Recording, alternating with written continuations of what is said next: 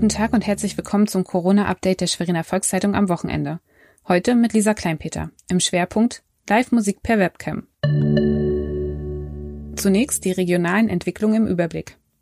Das kann teuer werden. Die Landesregierung hat einen Bußgeldkatalog für Verstöße gegen Corona-Maßnahmen beschlossen. Wer in der Öffentlichkeit den geforderten Mindestabstand von 1,5 Meter nicht einhält, muss danach mit 150 Euro Ordnungsgeld rechnen. Ein Urlauber, der in der Corona-Krise illegal nach Mecklenburg-Vorpommern einreist, kann mit einer Strafe von bis zu 2000 Euro belegt werden. Den ganzen Bußgeldkatalog finden Sie auf www.svz.de. Bildungsministerin Bettina Martin hat einen Zeitplan für die Prüfung zur mittleren Reife und zum Abitur in MV vorgestellt.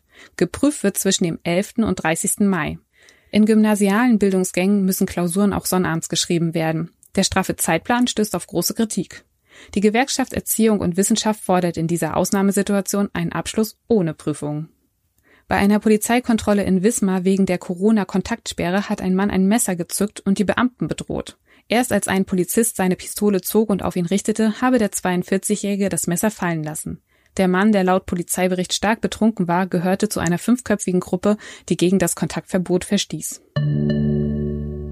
Ein ungewöhnliches Konzert. Keine Menschenmassen und keine Interaktion, sondern einfach ein 22-Jähriger, der vor der Webcam spielt. Doch hier spielt kein geringerer als Öxel.